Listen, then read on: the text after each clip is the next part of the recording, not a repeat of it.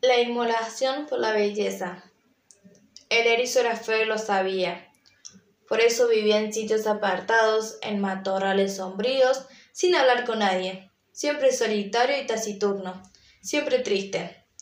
Él, que en realidad tenía un carácter alegre y gustaba de la compañía de los demás, solo se atrevía a salir a altas horas de la noche.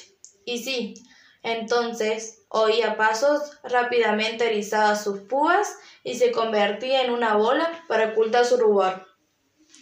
Una vez alguien encontró una esfera híspida, ese tremendo alfiletero.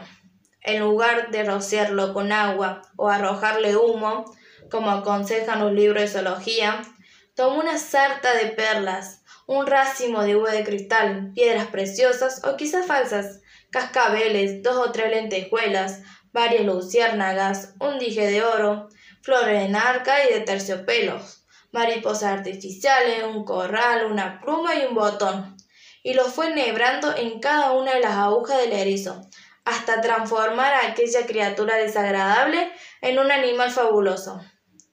Todos acudieron a contemplarlo, según quien lo mirase. Semejaba la corona de un emperador bizantino, un fragmento de la cola del pájaro rock, si las luciérnagas se encendían, el fanal de una góndola empavesada por la fiesta del bucentauro, o si lo miraba algún envidioso, un bufón. El erizo escuchaba las voces, las exclamaciones, los aplausos y lloraba de felicidad, pero no se atrevía a moverse por temor de que se les prendiera aquel ropaje milominochesco. Así permaneció durante todo el verano. Cuando llegaron los primeros fríos, había muerto de hambre y de sed, pero él seguía hermoso.